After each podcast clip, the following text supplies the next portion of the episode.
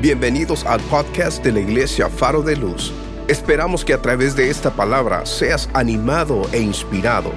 Ahora escuchemos el mensaje del día de hoy.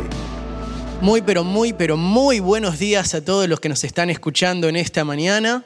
Gracias por poder estar junto con nosotros en sintonía, conectados. Como dijo nuestro pastor, ya la semana que viene se empezará la iglesia y podemos vernos, pero mientras tanto podemos estar todos conectados en un mismo espíritu, sabiendo de que Dios semana tras semana o durante la semana constantemente nos quiere hablar. Amén. Estamos viviendo tiempos extraños, pareciera como que ya se está terminando la cuarentena, se está terminando todo este momento, pero aún todavía queda mucha incertidumbre, todavía hay muchas cosas que no se saben. Cada vez que hablamos con alguna persona, eh, siempre hay ese el no sé, el no sé qué va a suceder, el no sé qué pudiera llegar a pasar. Y estamos constantemente preguntándonos, pero ¿cuánto sabemos de que Dios está en el control de todas las cosas? A Dios no lo tomó por sorpresa esto, para Dios no hay nada que sea demasiado alarmante, Él sigue sentado en el trono, Él sigue estando en control de todas las cosas.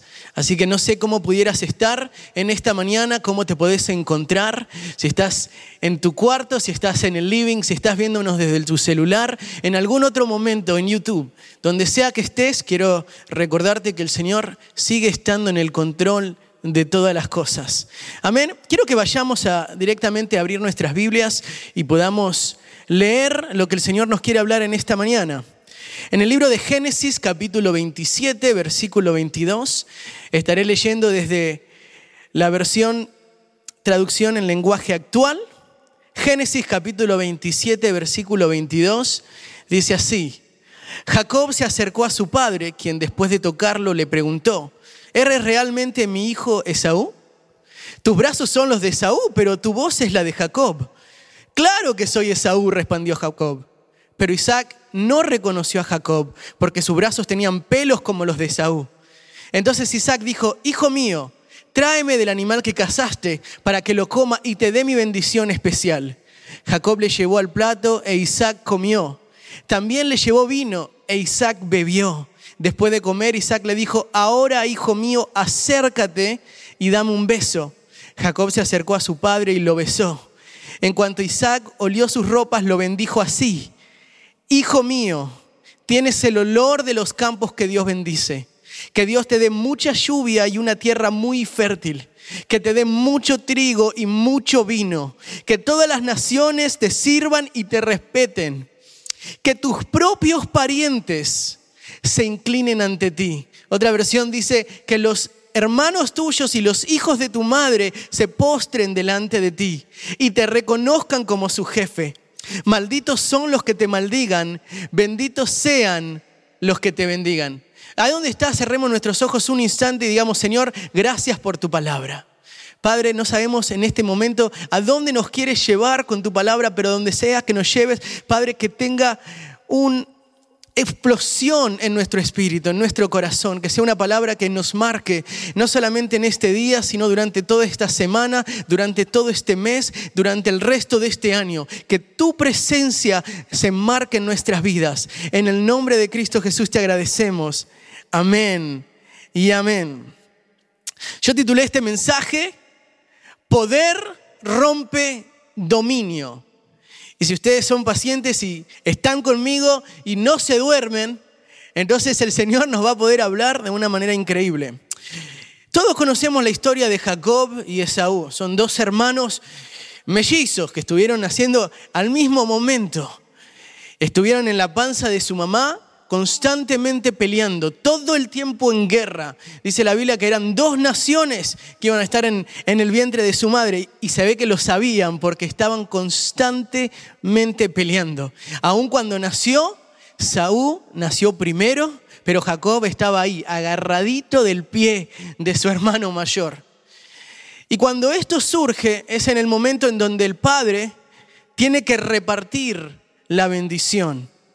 Es el momento en donde eh, el, padre Isaac tiene que darle lo mejor que tiene, la bendición que marcaría el resto de sus vidas. La bendición que marcaría el linaje que continuaría. La bendición y la palabra que sea soltada por medio de su padre iba a ser lo que iba a marcar el resto de la vida de Jacob y el resto de la vida de Saúl. Damos gracias a Dios por esos padres que oran por sus hijos, por esos padres que constantemente están ahí, marcándole las pautas, bendiciéndolos. Son los que han puesto a Dios en el comienzo de, de su descendencia y han dicho, yo y mi casa serviremos al Señor. Pero en este momento, para los que conocemos la historia o para los que no, Jacob está disfrazándose de Isaac, de Esaú. Jacob dice la Biblia que era un niño de casa. Jacob era el niño de mamá, era el mimado. No sé cuántos hijos menores me pueden estar escuchando y a lo mejor darse cuenta de decir, sí, ese soy yo. O cuántos padres dicen, sí, ese, ese es el hijo que yo tengo, que se parece a mamá, quiere estar ahí, siempre con mamá. Así se encontraba Jacob. Pero Esaú era distinto. La Biblia dice que era un hombre peludo, le salían pelos por todos lados, podía hacerse trenza con los pelos que le salía de la nariz, de la oreja. Era un hombre de hombres, era un hombre realmente hombre, ¿no? Y en este momento, en donde él tiene que recibir la mayor bendición, en el momento en donde él tiene que recibir lo que va a marcar el resto de su vida, se encuentra con que alguien se le adelantó. Entonces, si leemos en el versículo 38, 38, cuando Esaú regresa y ve a su padre y se entera, dice la Biblia que Esaú se echó a llorar y lanzando fuertes gritos insistió, Padre mío, bendíceme también a mí. ¿Acaso tienes una sola bendición? En respuesta a su padre le dijo, vivirás lejos de la tierra fértil y lejos de la lluvia del cielo. Defenderás tu vida con el filo de tu espada y estarás al servicio de tu hermano. Pero cuando llegues a ser poderoso, te librarás de su dominio. La versión Reina Valera dice, cuando te fortalezcas, descargarás tu yugo de su servicio. O cuando te impacientes, dice la versión, nueva versión internacional. O cuando te hagas fuerte, dice Dios habla hoy. Pero me encantó cómo lo, cómo lo marca esta versión. Pero cuando llegues a ser poderoso, te librarás de su dominio. Por eso titulé este mensaje, Poder rompe dominio. Ahora, ¿cómo nos sentiríamos? O no sé si hay alguien que, que pueda sentirse como que si todos los días le tocara la, bendición de Saúl. Que dijo, ¿qué fue la, la, bendición, si se puede decir, que le dejó el Padre? Vivirás lejos de la tierra fértil. ¿Será que hay alguno que pueda sentirse así? Como que no importa qué es lo que siembre, no puede cosechar nada. Y lejos de la lluvia del cielo, como que vive en sequedad. Dice, defenderás tu vida con el filo de tu espada y estarás al servicio de tu hermano. ¿Será que hay alguno que pueda agarrar y sentir como que toda la vida la viene peleando? En Argentina decimos, toda la vida me la paso remando. ¿eh? Y así se encontraba Saúl, escuchando estas palabras. Dice, toda la vida, dice, vas a tener que defender tu vida con el filo de tu espada y estarás al servicio de tu hermano.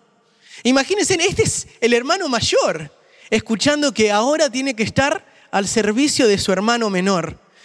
¿eh? Escuchando que, que el padre le dijo a su hermano menor, todos tus hermanos se inclinarán ante ti. Todos tus hermanos se van a tener que postrar delante de ti. ¿Será que hay alguien que pueda sentirse de esta manera como Esaú?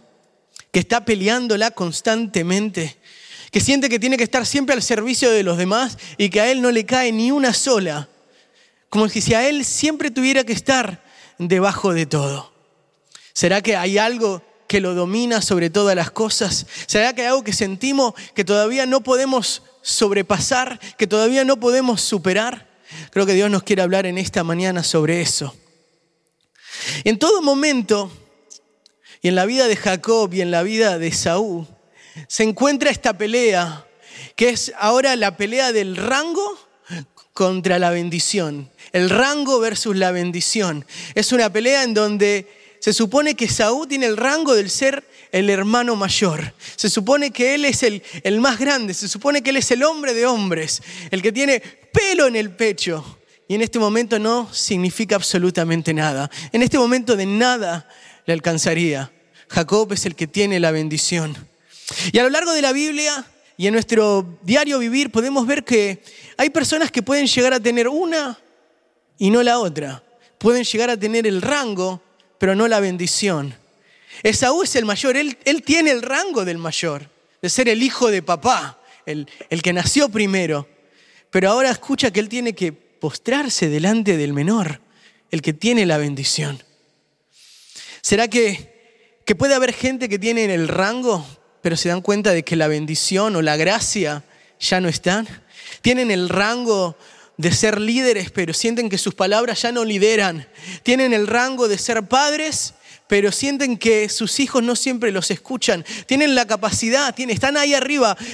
En papel tienen el rango, pero sienten que las cosas se están cayendo, se están demoronando. Jacob tiene la bendición, él tiene la gracia, él ahora lo tiene todo. Acaba de escuchar que su padre le soltó la bendición más grande que él pudiera llegar a tener. Él tiene la bendición de su papá, tiene la bendición del cielo.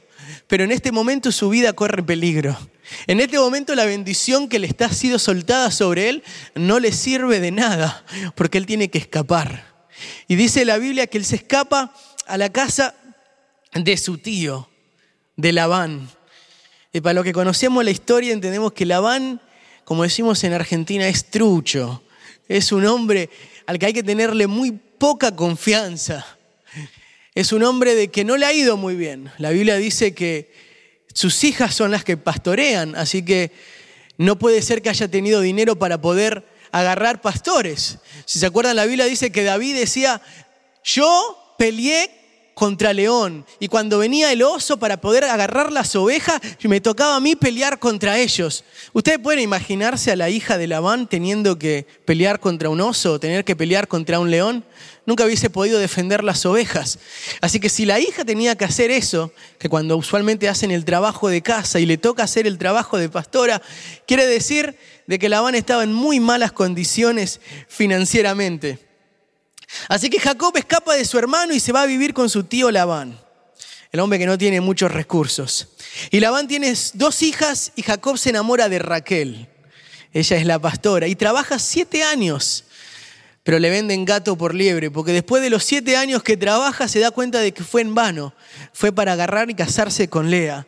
Y decide tener que trabajar otros siete años más para poder quedarse con Raquel. Después dice la Biblia que terminó quedándose 20 años sirviendo a Labán y él decide tener que escaparse. Pero, ¿por qué sucedió todo esto en la vida de Jacob? Se supone que él tiene la bendición, se supone que él tiene la gracia. ¿Cómo le puede estar pasando todas estas cosas? Como decíamos, están los que tienen el rango pero no tienen gracia y aquellos que tienen gracia pero no tienen rango. David tenía la gracia sobre su vida para ser rey, él, tiene la bendición de Dios, la gracia de Dios está sobre su vida. Él toca el arpa y los demonios huyen. Él, él tiene la bendición, eh, eh, tiene, tiene toda la gracia para ser el rey de Israel. Pero el rango lo tiene Saúl. El rango lo tiene Saúl. Aunque la bendición no está con Saúl, el rango todavía lo tiene él para seguir siendo rey. José tenía la gracia sobre él. Él podía ser un administrador increíble sobre todo donde estuviera. Él estaba en la casa de Potifar y era un increíble mayordomo. Él estaba en la cárcel y todo lo que él hacía prosperaba. Él tenía el don de interpretar sueños. Pero ¿de qué sirve toda esa gracia? En ese momento él sigue estando en una cárcel. ¿Eh? Del otro lado está el faraón, que él tiene el rango, él tiene el poder, él parece que tiene todas las cosas resueltas, pero tiene un sueño que lo está volviendo loco. Él tiene un rango, pero no sabe qué hacer. Hmm. ¿Será que, que nos podemos agarrar y dar cuenta y decir, Señor, ¿en qué lado estoy? Siento que voy a la iglesia o escucho tu palabra y está ahí la gracia y está ahí la bendición, pero cuando abro mis ojos no lo puedo ver. Pareciera que la bendición está sobre mí y leo tu palabra y oraron por mí y decreto y declaro, pero siento que la bendición se me escapa de la mano. O a lo mejor estás del otro lado. No sentís que la bendición nunca te llega. Sentí que tenés el rango, sos el jefe, sos el padre de familia. Se supone que sos la cabeza, pero te sentís como cola. Puede haber alguien que tenga la gracia y haber estudiado y graduado C y ser un gran profesional, pero tuvo que llegar a este país y los papeles no validan el rango que esa persona tenga y tenga que trabajar de algo más. Y esa es la pelea cotidiana y la pelea que se ve constantemente. Jacob, él tiene la gracia, pero está peleándose, eh, peleando las trampas que le hace Labán su tío, peleando con que Raquel, con Lea, diciera, ¿dónde está? Y puede ver la bendición, pero ahí, apretado. Pero ¿qué pasó con Esaú? Porque Esaú se le soltó una palabra. Esaú, Dios le dijo, o el Padre le soltó una palabra para poder romper ese dominio. Vamos al libro de Génesis, ahí mismo en el capítulo 3, eh, capítulo 32, versículo 3 al 6, leyendo de la versión nueva, versión internacional. Génesis 32, versículo 3 al 6. Dice, luego Jacob envió mensajeros a su hermano Esaú, que estaba en la tierra de Seir, en la región de Edom, y les ordenó que le dijeran, mi señor Esaú, su siervo Jacob, nos ha enviado a decirles que él ha vivido en la casa de Labán todo este tiempo y que ahora tiene vacas, asnos, ovejas, esclavos y esclavas. Le manda este mensaje con la esperanza de ganarse su favor. Cuando los mensajeros regresaron, le dijeron a Jacob, Fuimos a hablar con su hermano Esaú y ahora viene él al encuentro de usted, acompañado de 400 hombres. Jacob sintió mucho miedo y se puso muy angustiado. Por eso dividió en dos grupos a la gente que lo acompañaba. Y lo mismo hizo con las ovejas, las vacas y los camellos. Pues pensó, si Esaú ataca a un grupo, el otro grupo podrá escapar. Entonces Jacob se puso a orar, Señor, Dios de mi abuelo Abraham y de mi padre Isaac, que me dijiste que regresara a mi tierra y a mis familiares y que me harías prosperar. Realmente yo, tu siervo, no soy digno de la bondad y fidelidad que me has privilegiado. Cuando cruzo este río Jordán, no tenía más que mi bastón, pero ahora he llegado a formar dos campamentos. Líbrame del poder de mi hermano Esaú, pues tengo miedo de que venga a matarme y a las madres a mí y a las madres y a los niños. Qué increíble. La pregunta es, ¿qué pasó con Esaú durante estos 20 años que Jacob estaba con Labán? ¿Qué es lo que sucedió? Pues si recordamos lo que Isaac le suelta, él le dice, vas a vivir difícilmente. Vas a vivir lejos de la tierra fértil, lejos de la lluvia del cielo. Vas a tener que defender tu vida con el filo de tu espada y estarás al servicio de tu hermano. Pero, ¿cuántos dan gracias a Dios por esos peros que a veces surgen en nuestra vida? Pero cuando llegues a ser poderoso, te librarás de su dominio. Te librarás de su dominio. Así que Saúl tiene, tiene que enfocarse en algo. Él tiene que aprender a romper. Él tiene que saber, dice, yo tengo que ser poderoso para poder romper ese dominio. Él tiene que agarrar y hacerse un hombre poderoso y dice, bueno, pero si yo tengo que aprender a pelear, porque él solamente era un cazador, él está acostumbrado al arco, pero si ahora tengo que vivir al filo de espada, ¿a dónde puedo ir para poder convertirme en ese hombre? Y dice la Biblia que él se va con su hermano, con su medio hermano él entendió lo que el padre le dijo, así que lo que hizo fue irse con Ismael para aprender a ser un hombre de guerra. Dios se había hecho de Ismael una gran nación. Ismael dice la Biblia que sería un hombre fierro. Dice, la mano de él será contra todos y todos contra la de él. Era la profecía que era soltada sobre él cuando fue un niño. Así que Saúl tiene que irse a una preparación con el hombre fierro, porque él tiene que hacerse más fuerte, porque la bendición dice, si podés ser poderoso, podrás romper el dominio que él tiene sobre ti. Entonces él, él necesita agarrar y entrar en esa preparación con Ismael. Ismael va a enseñarle que ya no puede ser un cazador. Él tiene que aprender a agarrar una espada. Él tiene que aprender a que ahora él no es dormir donde él quiera, levantarse cuando quiera, sino que necesita entrar en un régimen, como si estuviera entrando al ejército. Él tiene que ahora agarrar el rango tiene que poder recibirse de capitán. Supongo que Ismael le puso después todas las hebillitas y todas las cosas acá en el costado. ¿Pero por qué? Porque cuando vemos cuando intentan encontrarse, Esaú ahora tiene 400 hombres a su disposición y Jacob tiene miedo. Jacob es el hombre de la bendición. Jacob es el que Dios le soltó todas las cosas sobre él. Todas las cosas y todas las bendiciones han caído desde arriba. Pero en este momento Esaú tiene 400 hombres. En este momento Esaú es el que tiene un rango mayor, pareciera. Jacob es el hombre prosperado, Jacob es el hombre de la bendición, Jacob es el hombre de la gracia y Esaú nuevamente es el hombre del rango. Tiene 400 hombres con él. ¿eh? Dios tuvo que agarrar y preparar a Esaú ¿eh? para poder empoderarlo para lo que se venía, para ser de la nación que él tenía que ser. Porque la palabra fue soltada, iban a ser dos naciones y Esaú era una de ellas. Entonces Esaú va a prepararse con el hombre fierro. Yo creo que, que Dios a más de uno de nosotros nos ha enviado a un proceso eh, en donde tuvo que empoderarnos para aprender, enseñarnos a aprender a romper los yugos, para poder romper, romper y dominar el miedo, todo romper todo lo que es el dominio que está en contra nuestra, todo lo que viene estando arriba de nosotros, eh, todo eso que sentimos que pueda llegar a estar. Y decir, Señor, ¿hasta cuándo? ¿Hasta qué momento?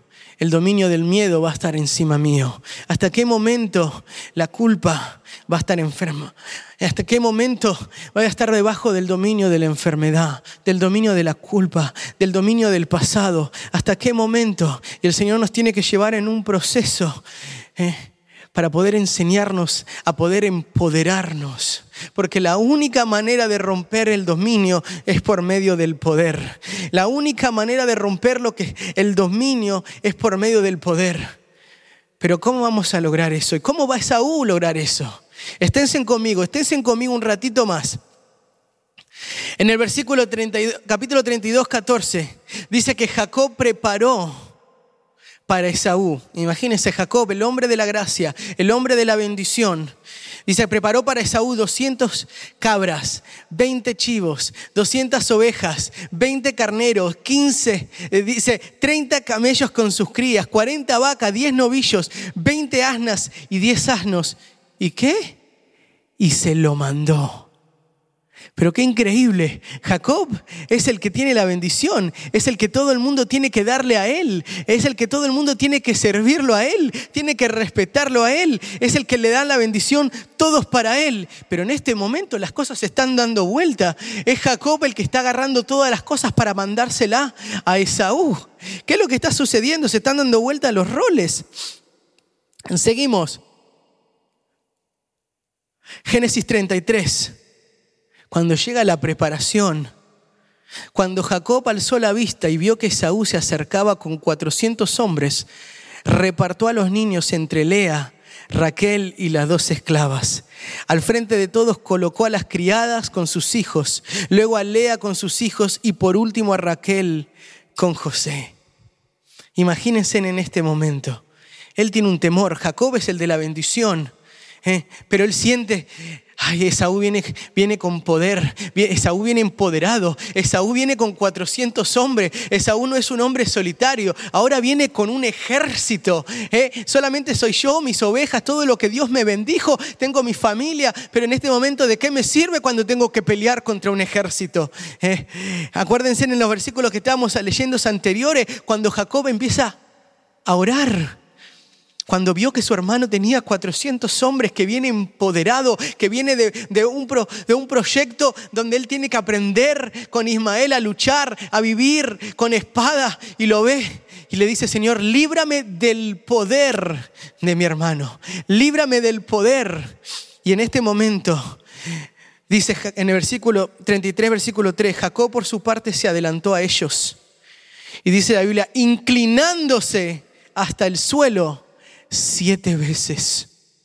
Pero ¿cómo puede ser posible que Jacob el que se está inclinando a su hermano Esaú?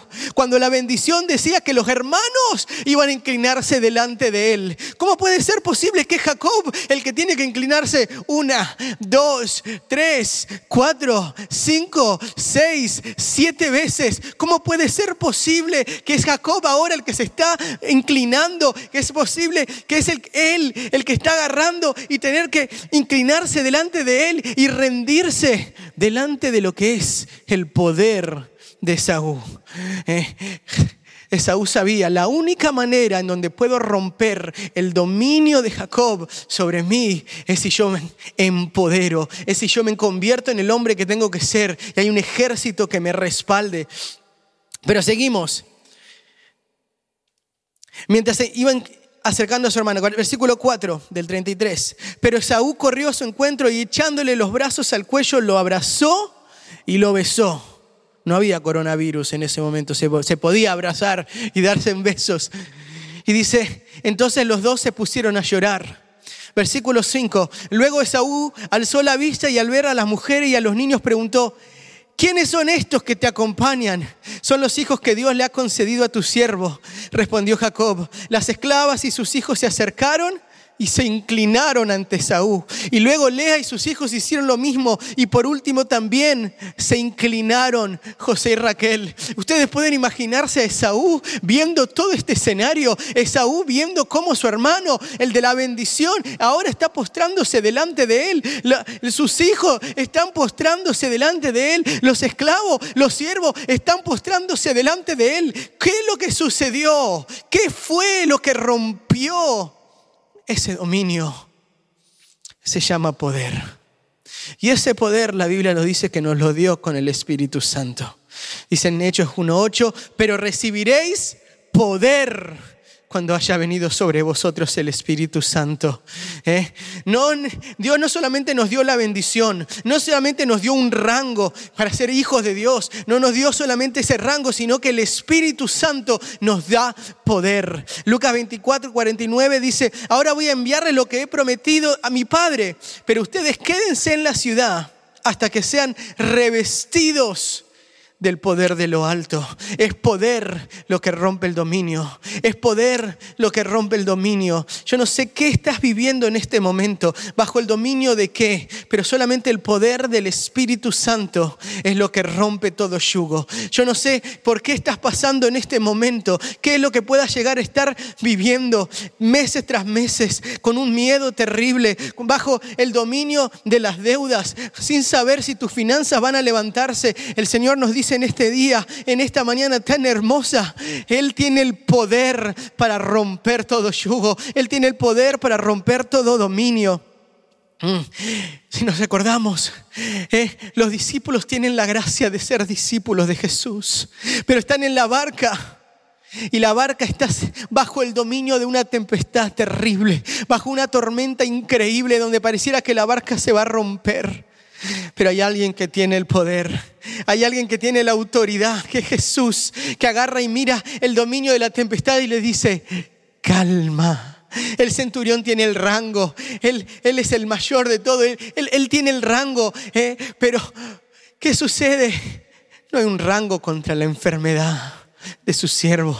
Por eso él tiene que recurrir a Jesús, porque Jesús tiene el poder sobre cualquier enfermedad. Jesús es el poder, el que tiene el poder sobre el dominio, eh, sea por lo que sea que tenga. No importa cuán grande sea esa deuda, no importa cuán grande sea el dominio de eso. David miró a, a Goliat y le dijo, vos podés venir con todo el dominio que puedas venir, pero yo vengo con el poder de Dios, Jehová de los ejércitos. Ese es el poder que nos quiere abrazar hoy. ¿eh? Dios le dice, Dios le dice a Pedro de una manera, porque Pedro no tiene Pedro no tiene un rango, Pedro no es un escriba, Pedro no es un maestro, Pedro no tiene gracia para predicar, ¿eh? no tiene ni el rango de maestro, ni de escriba, ni de fariseo, ni tiene la gracia para poder predicar. Pero cuando viene el poder del Espíritu Santo sobre él, él se levanta a predicar y se convierte en cuatro mil, se levanta a predicar y se convierte cinco mil.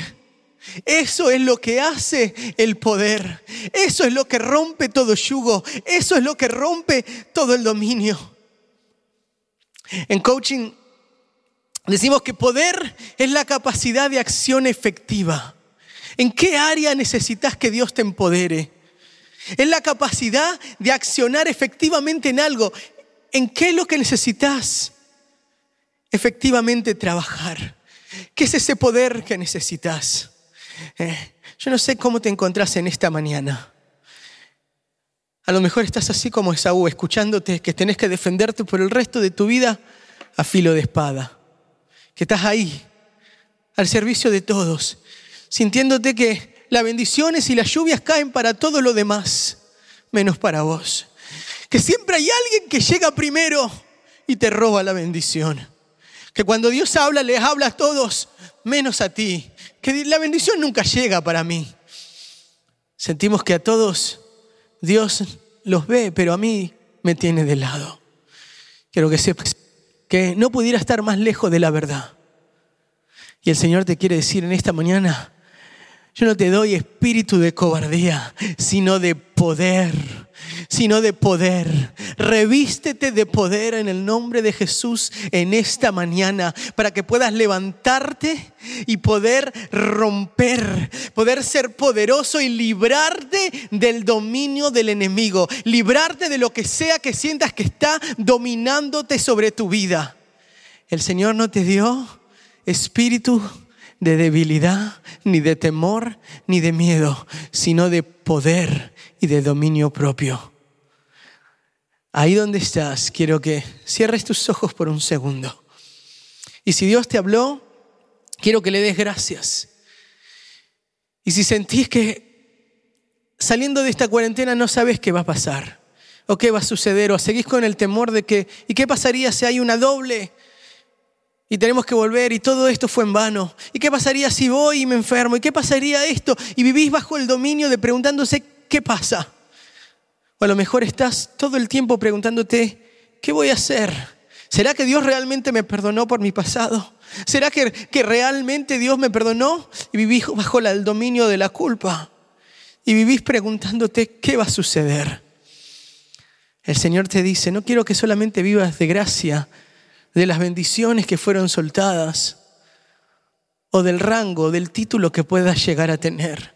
Yo quiero empoderarte, empoderarte para que pueda romperse todo yugo, empoderarte para que se pueda romper todo dominio del enemigo.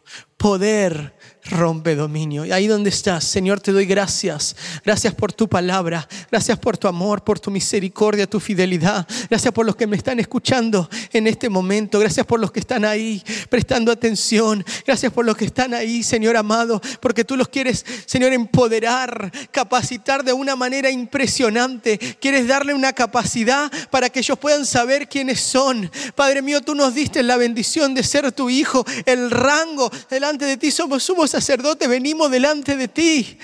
Padre mío, pero empodéranos, empodéranos, danos esa capacidad de poder efectivo para poder lograr, para poder tomar aquello que tú nos prometiste, para poder lograr esos sueños que tú pusiste dentro nuestro, para poder lograr aquellos, Dios, ese liderazgo que tenemos que alcanzar y por, por medio del dominio que el temor tiene sobre nosotros, Dios mío, no queremos enfrentar. Padre, toma completo control de nuestra vida. Señor, empodéranos, empodéranos en esta mañana para romper todo yugo. Empodéranos para poder fortalecer y que se rompa todo, Señor amado, para poder impacientarnos, ser impaciente, decir, no puedo vivir debajo de esto nunca más. Quiero hacerme fuerte en ti. Padre, gracias. Gracias por tu presencia. Gracias por este momento tan hermoso. Gracias por lo que tú haces. Gracias por lo que tú eres. Por cada familia que me está mirando. Por cada uno de los que nos están escuchando. Gracias. Gracias por tu, por tu fidelidad. Gracias por ese empoderamiento. Gracias Señor amado. Gracias Señor Jesús por tu fidelidad. Bendiciones hermanos a cada uno de ustedes. Dios los bendiga y los empodere. En el nombre de Jesús te agradecemos. Amén y amén. Gracias por escuchar el podcast de la Iglesia Faro de Luz. Esperamos que la palabra de hoy haya sido de mucha bendición para tu vida. Te motivamos que te suscribas y que bendigas a alguien compartiendo este mensaje. Te esperamos en la próxima semana.